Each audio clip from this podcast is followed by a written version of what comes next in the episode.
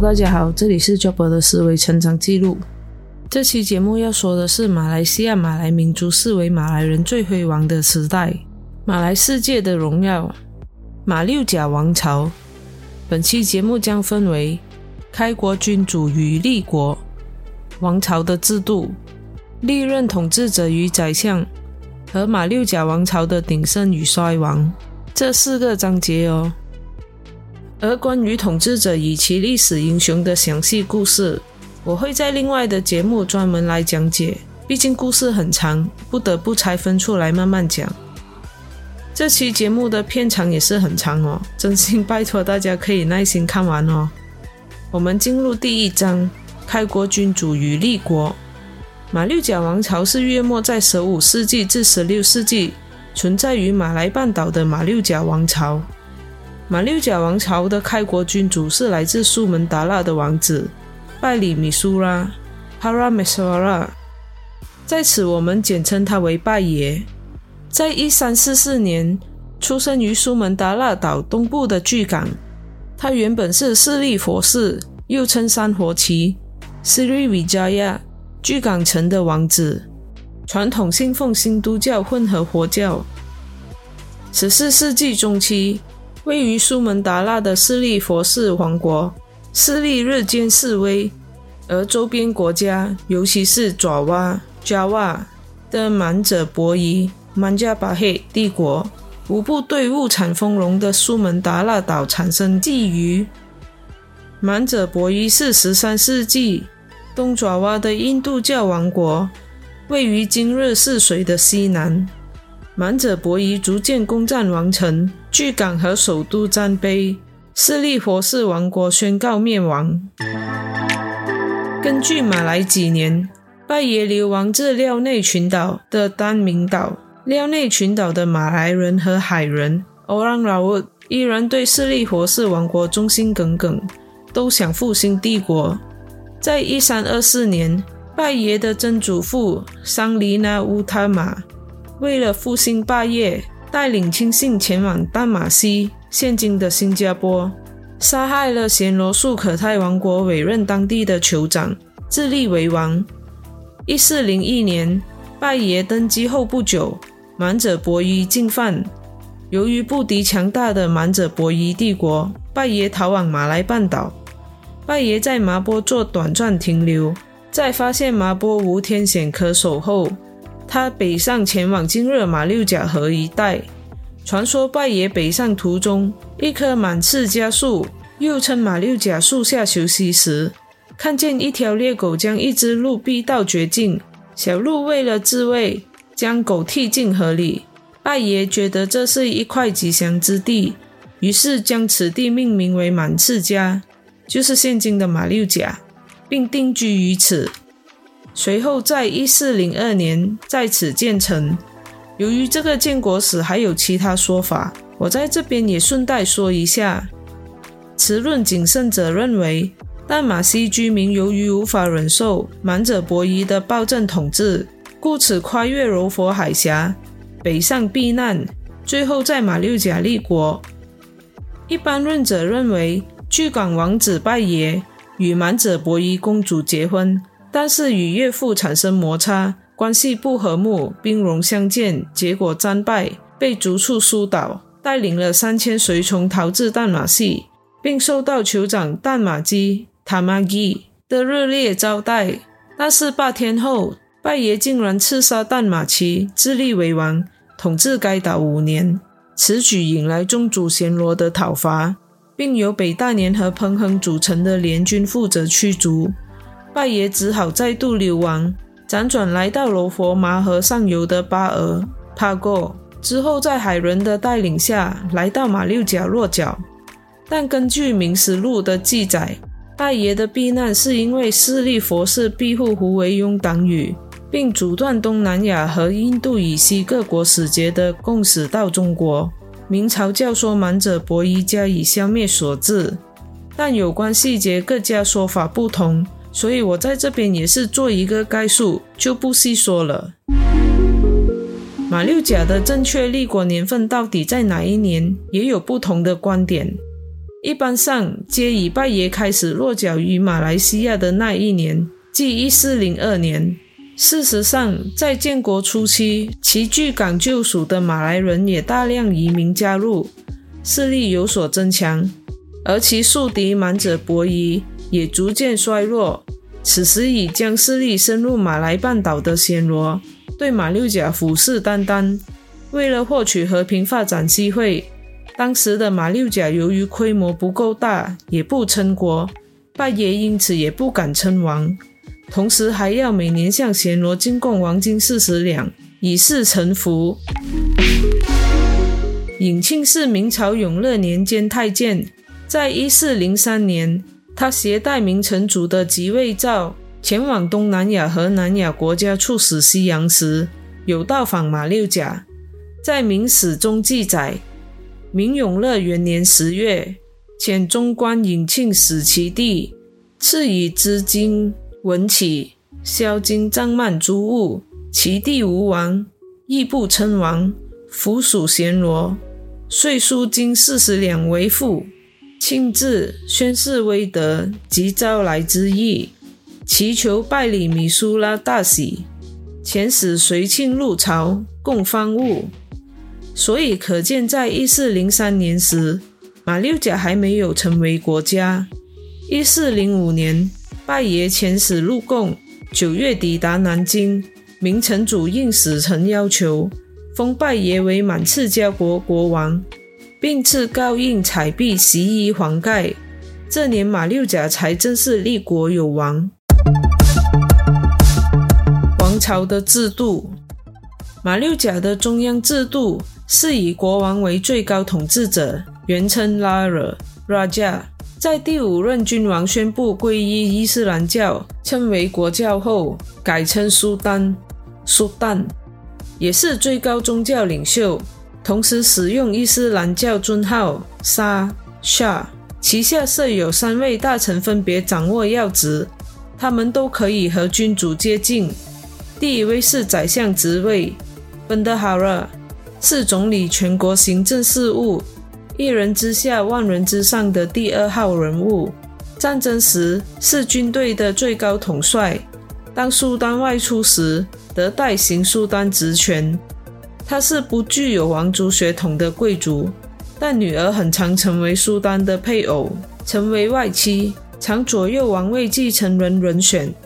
如果苏丹没有子嗣，他还可以继承皇位。第二位是天门宫职位的门宫。即陆军以司法大臣，专掌事务与陆上司法，负责维持社会治安、兼宫廷的守卫工作，包括掌管朝仪、接待外宾等。第三位是财务大臣职位，本呼鲁本的哈勒，掌管全国的关税与征税事项，包括处理宫廷财务、管理宫廷人员、安排统治者宴请事宜。可说是苏丹的管家。此外，另有五官水师提督拉萨曼纳管理全国海军，还有防务安全与海上司法。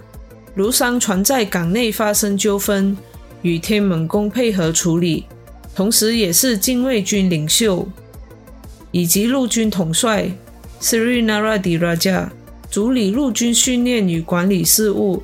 两者作战时。接受到宰相节制。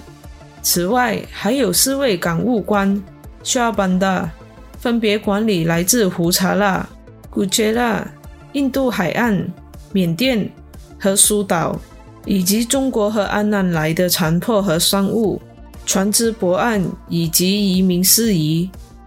这里大致讲一下胡查拉来自哪里哦。胡查拉主要来自印度西海岸。信奉伊斯兰教的印度商人，在上述官职之下设有各部首长，称门德里 （Menteri），负责协助执行工作，其人数以四的倍数递增，各有专职。其最后等级的官员，则为各市的传令官、侍从、御仆和侍卫等，数量繁多。同时，苏丹也制定各种禁止。拉让案，诸如只有君主可用白色软兜若未经君主之许可，不可善用。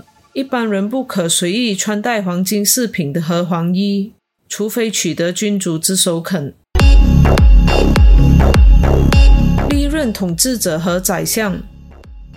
马六甲的统治时期约有一百零九年，共立八位君主，分别是：第一位，我们的拜爷拜里米苏拉 （Paramisura），在位于一四零二年至一四一四年。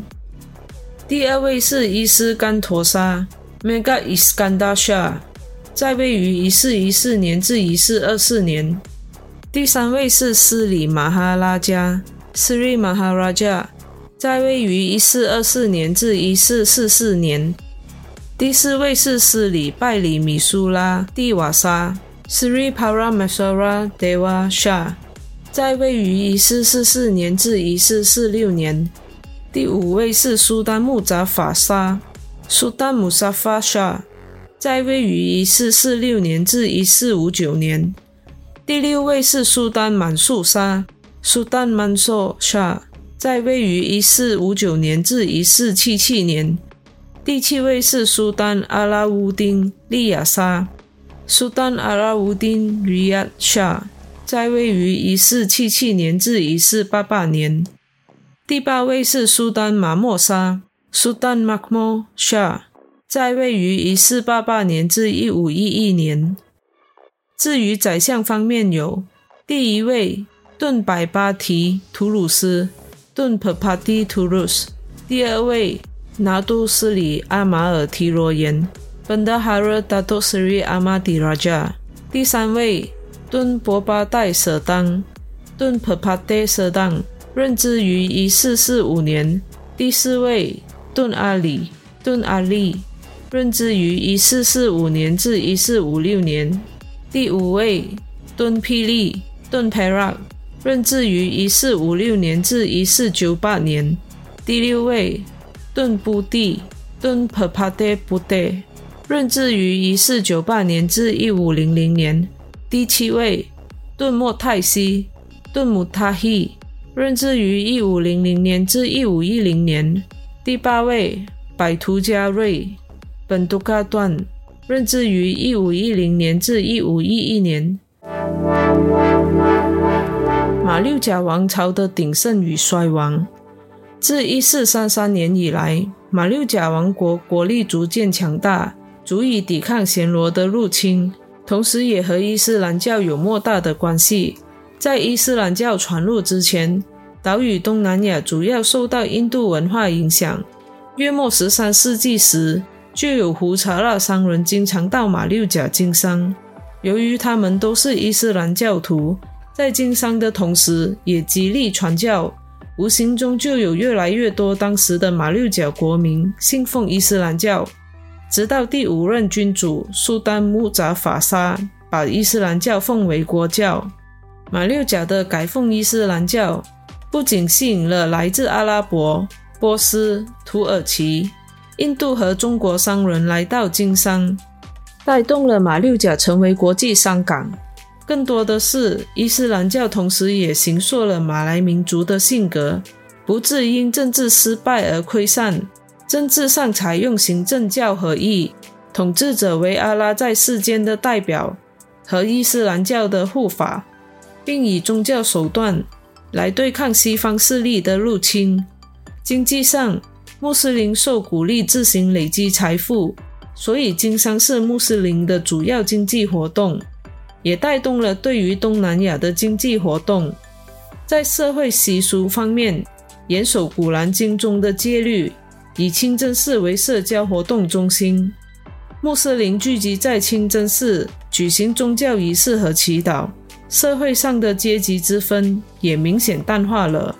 马六甲在十五世纪崛起，成为国际大商港，其原因是很多方面的。除了先天条件和千载难逢的客观因素，更为重要的是本身的努力经营和建设。马六甲位于马六甲海峡的最狭窄处，容易控制来往船只，同时背山面海，居高临下，易于防守。加上又位于亚洲两大季候风即东北季候风和西南季候风的起点和终点，各国船只皆汇聚于此。这时候又刚好东南亚海权强国满者博弈逐渐衰弱，无形中出现权力真空。但更为重要的是，马六甲能凭借与外在势力维持良好的互动关系，在此空隙趁势崛起。这也少不了苏丹和宰相以及当时的英雄们的努力经营以及对抗外敌。在第五任和第六任以及第七任苏丹和四朝元老顿霹雳的绝佳能力，知人善用，化解内部帮派斗争，发展商业。以至于让整个马六甲王朝抵达巅峰时期。正所谓盛极必衰，我们由此来到了马六甲的衰亡。由于宰相是中央政府唯一可以和苏丹直接面谈沟通，同时权倾朝野，故此马六甲的盛衰往往与宰相是好是坏有密切的关系。由于马六甲王朝与当时的印度商人有着紧密的商业来往，印度商人除了带来巨大的商业利益，传入伊斯兰教，同时也与马来王族结婚。他们是马六甲王朝外国商人最大的一帮，不仅富裕，而且控制的商业最广，人数最多，实力也是最强大，形成了一股强大的政治势力，甚至权倾一时，左右朝政。在第三任君主斯里马哈拉加，这里简称小哈，先后迎娶了两位王妃。第一位是王后，来自苏门答腊东岸小国罗根罗干的公主；第二位是次妃，但米尔巨商的女儿。两位王妃均为小哈生的一子，大儿子由次妃所生，拉尔卡西姆 （Raja Kasim），我们简称他小卡；小儿子由王后所生。拉尔伊布拉辛 （Raja Ibrahim），我们简称他小布。在一四四四年，小哈驾崩，由皇后所生之子小布登基成为第四任君主。由于年纪尚幼，因此由他舅舅罗根王子摄政。但罗根王子轻视含有淡米尔血统的小卡，并且有对来自印度商船增加税收的意图，导致小卡心有不甘，意图篡位。在获得小卡舅舅顿阿里的支持以及摩尔伦船长的应许相助下，小卡在小布登基十七个月后，小卡发动政变，趁黑带领武装水手入宫送了小布与摄政王罗根王子回到真主身边后，篡夺皇位，成为第五任苏丹。但马六甲王朝经此一事后，朝廷上同时出现了马来人、大米尔人。和摩尔人三股势力帮派斗争由此开始发酵，在顿霹雳的调和下，帮派间相安无事，不敢造次。但在顿霹雳和他弟弟都回到真主身边后，宰相之位传至顿莫泰西，在此我们简称他为小莫。此时权力回到了淡米尔派系中，小莫开始大肆排斥马来贵族，引发马来人和印度穆斯林之间的纠纷。而且小莫他滥权、好大喜功、贪婪无度、骄横跋扈。虽说他有军功，在一五五零年时，暹罗攻打彭亨，他率领军队击退暹罗军，但也无法抵消他对马六甲王朝造成的破坏。而小莫不是唯一的理由造成马六甲王朝的灭国。这里我们还要说说末代苏丹马莫沙。这里我们简称他为小马。小马行为不检，荒淫无道，四处游玩，任意夺人妻女，以致马来妇女出门都必以头巾蒙面，以免被昏君软子。而更为严重的是，他宠幸奸臣，滥赐封号，挥霍无度。在小莫把国政大事全部掌握在手后，即使小马身为苏丹，也无可奈何。小莫之子则盘踞天门宫要职，鱼肉人民，以致国势日非，人心溃散。饱受屈辱的马来大臣伺机反击，在小马面前状告小莫企图谋反。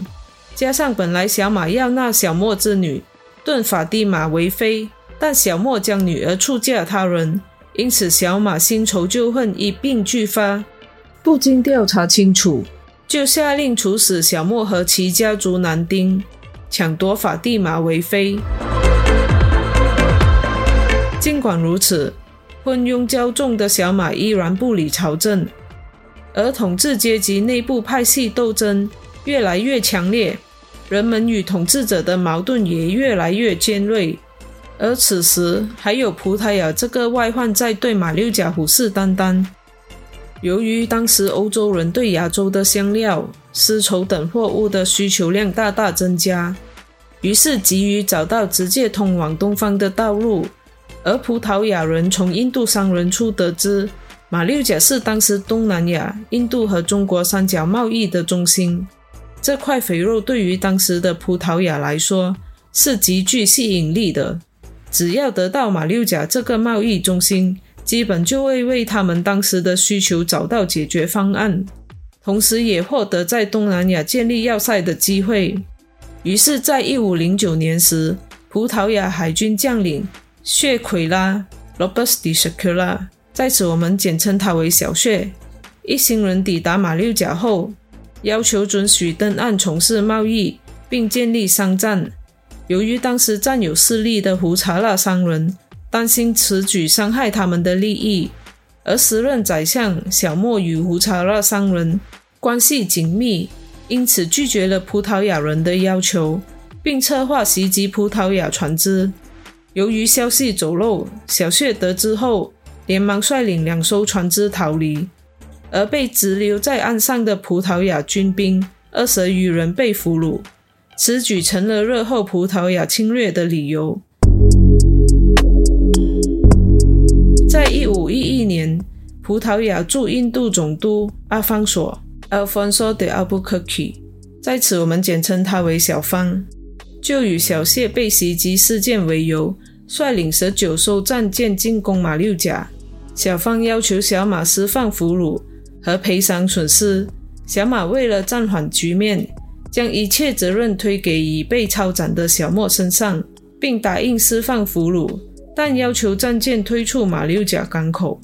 但小方只撤离了几艘小船，大船依然留在港口。小马如约释放俘虏，但小方的目的是占领马六甲，因此不断提出诸如建筑碉堡的苛刻要求。最后谈判破裂，在一五一一年七月二十五日。小方开始进攻马六甲，双方激战僵持不下，各有胜负。如此维持了一个星期后，葡萄牙军趁潮水大涨时大举攻城，必死顽固的马六甲守军节节败退。八月十日，马六甲沦陷，葡萄牙军攻下城市中心，小马退守巴俄，展开复国战争。二十四日，葡萄牙军完全占领马六甲城。马六甲王朝亡国。马六甲王朝在战事上的失利乃必然之事。首先，马六甲士兵多是爪哇雇佣兵，虽然发了三个月的粮饷，同时享有特别待遇，但作战时却各顾性命，不愿应战。其次，马六甲将士所使用的武器。仍是短剑和弓箭，同时也没有坚固的防御工事。反观葡萄牙军队，使用的武器是火枪和大炮，再配以无风也可以行驶的武功船，装有三十四门大炮，可运载两百人。士兵也是受过训练的部队，如此形势，谁弱谁强一看就懂。最后也是最致命的打击，是人民分裂，无法团结。不再效忠马六甲王朝，这是长期鱼肉各国商人的小莫父子所造成的。人民以及商人对当时政府已有所不满，刚好碰上葡萄牙的入侵，自然暗中协助，以泄心头之恨。如雇佣兵领袖兼富商，竟然擅自以檀香施赠小方，并答应秘密协助葡萄牙军。至于华人，不仅表示愿意帮助葡萄牙人。并告知葡萄牙人，马六甲粮食主要来自爪哇，只要断了粮道，马六甲就垂手可得。同时，小方命令他的部分士兵乔装成华人以方便登岸，而载送士兵登岸的帆船也全部从华人那里借来。同时，其他各国的商人都促小马求和保命。马六甲王朝当时可谓众叛亲离，内外夹攻，怎样可以不灭？